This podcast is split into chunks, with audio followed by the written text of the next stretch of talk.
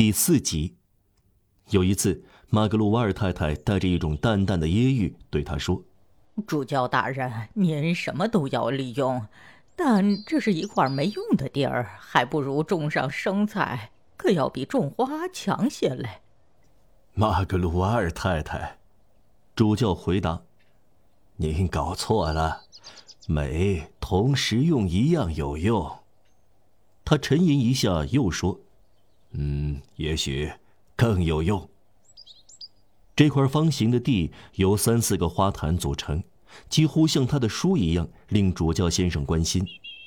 他喜欢在那里过上一两个小时，修剪、除草，四处挖一些坑，放上种子。他不像园丁那样敌视昆虫，再有，他对植物学毫无兴趣，不知道类型和固体病理学说。他绝不想在图纳富和博物学方法之间做出选择。他既不看好包裹，反对子叶，也不支持于西厄，反对林内。他不研究植物，他喜欢花卉。他非常尊敬学者，更加尊敬无知的人，而且从来对他们不失去尊敬。夏天每到傍晚，他都手提一把漆成绿色的白铁喷水壶浇花坛。整幢房子没有一扇门上锁，上文说过，餐厅的门没有台阶，开向大教堂广场，从前像监狱门一样装有锁和栓。主教让人把所有的锁都拆下，而这扇门，黑夜和白天一样，只安上插锁，随便什么人，随便什么时候，只要一推门就行。起初。两个女人对这扇门从来不上锁，非常忐忑不安。但是低念的主教先生对他们说：“如果你们高兴，你们的房间上锁好了。”他们最终信服了他，或者至少做的像信服他一样。唯有马格鲁瓦尔太太不时的有点担忧。至于主教，人们可以通过他在圣经的一页空白纸上所写的几行字。感到他的思想得到解释，或者至少点明了。这里有细微差别：医生的门绝不应该关闭，教室的门应该始终敞开。在另一本题为《医科哲学》的书上，他写下了这个暗语：“难道我不像他们一样是医生？我呀，我有病人。”首先，我照顾他们的病人，他们是这样称呼的。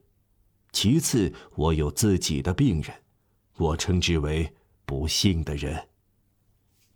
在另一个地方，他又写道：“对您留宿的人，不要问他的名字，不便说名字的人，正是需要住宿的人。”有个可尊敬的本堂神父。不知是库鲁布卢的本堂神父，还是蓬皮埃里的本堂神父，有一天竟敢问他，或许这是在马格鲁瓦尔太太的怂恿下，主教大人是不是十拿九稳，日日夜夜让大门敞开，给想进来的人大开方便之门，不会有不谨慎之余，是不是不用担心一个看守的如此不严的家会发生不幸吗？主教庄重而和蔼地拍拍他的肩膀说：“除非天主不保护这家人，否则保持警惕也是枉然。”他往往说：“正如有龙骑兵上校的骁勇一样，也有教士的勇敢。只不过，他又说，我们的勇敢应当是平和的。”第七节。克拉瓦特。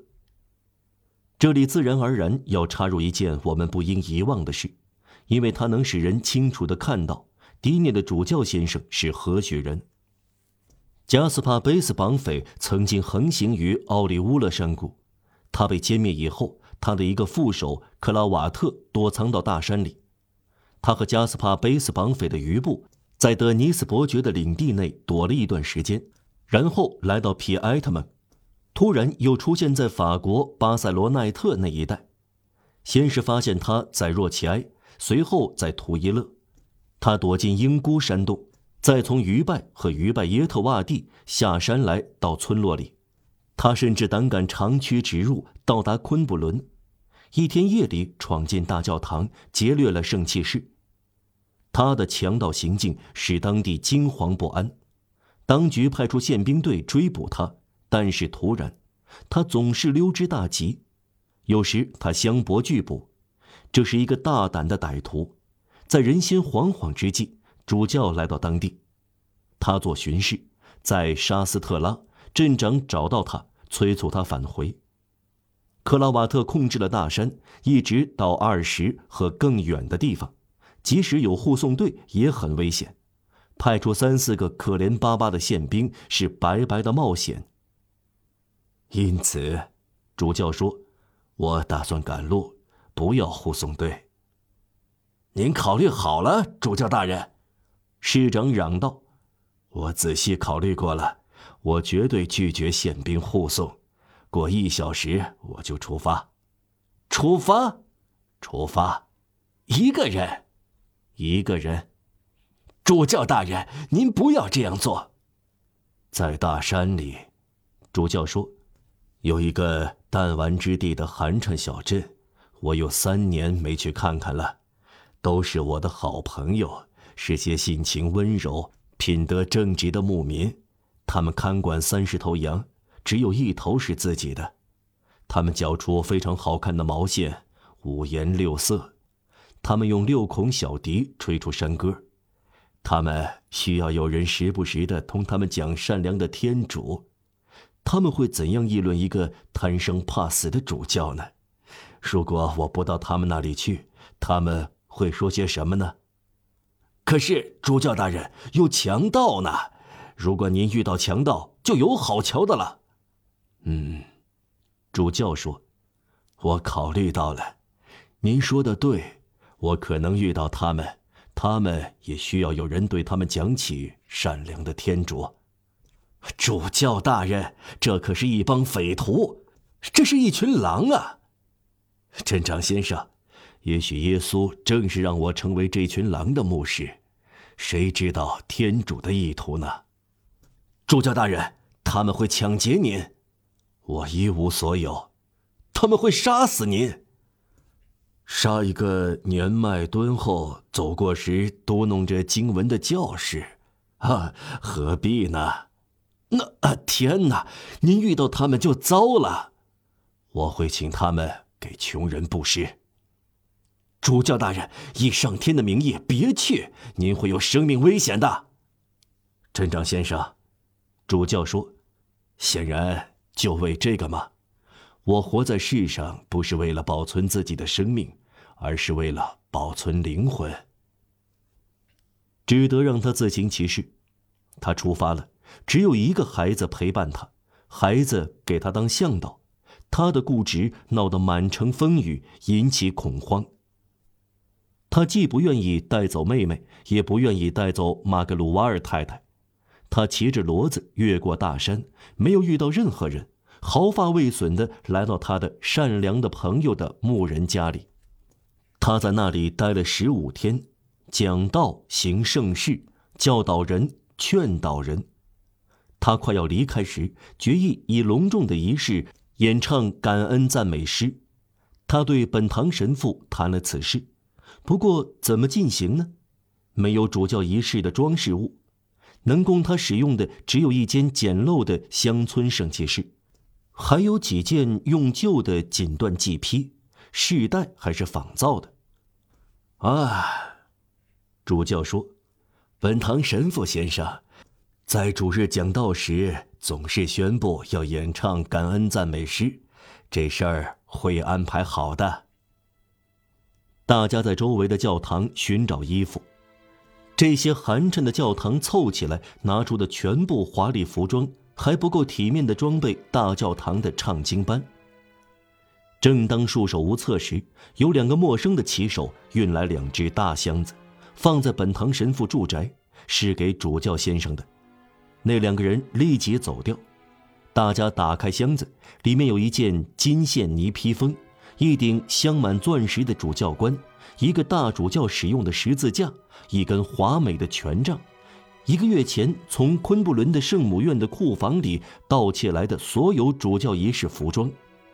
一张纸上写着这几个字：“格拉瓦特献给弗莱主教大人。”我就说过这事儿会安排好的，主教说。然后他笑盈盈的补充说：“谁满足于穿一件本堂神父的宽袖白色法衣，天主便送来一件大主教的披风。”主教大人。本堂神父含笑摇着头，喃喃地说：“天主，或者是魔鬼。”当他返回沙斯特拉时，一路上好奇的人都来看他。他在沙斯特拉的本堂神父住宅看到巴普蒂斯汀小姐和马格鲁瓦尔太太在等候他。他对妹妹说：“嗨，我说的对吧？”可怜的教士到山里的穷人家去时，两手空空；回来时，手里捧满了东西。我出发时只带走对天主的信仰，我带回来一座大教堂的宝物。晚上就寝之前，他又说：“永远不要怕盗贼和杀人犯，这是来自外部的危险，是小危险；要怕我们本身。”偏见是盗贼，恶习是杀人犯。大危险在我们体内，威胁着我们的头颅或钱袋的东西算不了什么，只考虑威胁我们灵魂的东西吧。然后他朝妹妹转过身来说：“妹妹，就教士来说，永远不可以有防人之心。”身边人所做的事都是天主允许的。当我们认为危险要落在我们身上时，我们只消向天主祈祷，向天主祈祷吧。不要为我们祈祷，不要让我们的兄弟因我们而犯错误。在他的一生中，很少有大事。我们不妨将所知的事叙述出来。通常他在同样时刻总是做同样的事，一生如此。他一年中的每一个月，同他一天中的每一个小时相似。至于昆布伦大教堂的宝物下文如何，要问我们，倒把我们难住了。偷出来为穷人所用，这倒是些很漂亮的东西，很诱人，做的很值得。况且这些宝物已经偷来了。曲折的经历已经完成一半，余下的只是改变盗窃的方向，朝穷人那边再走一小段路。对此我们不置可否。不过有人在主教的故纸堆中找到了一句模棱两可的话，或许与此有关。话是这样写的：问题在于是否应该归还大教堂，还是还给医院。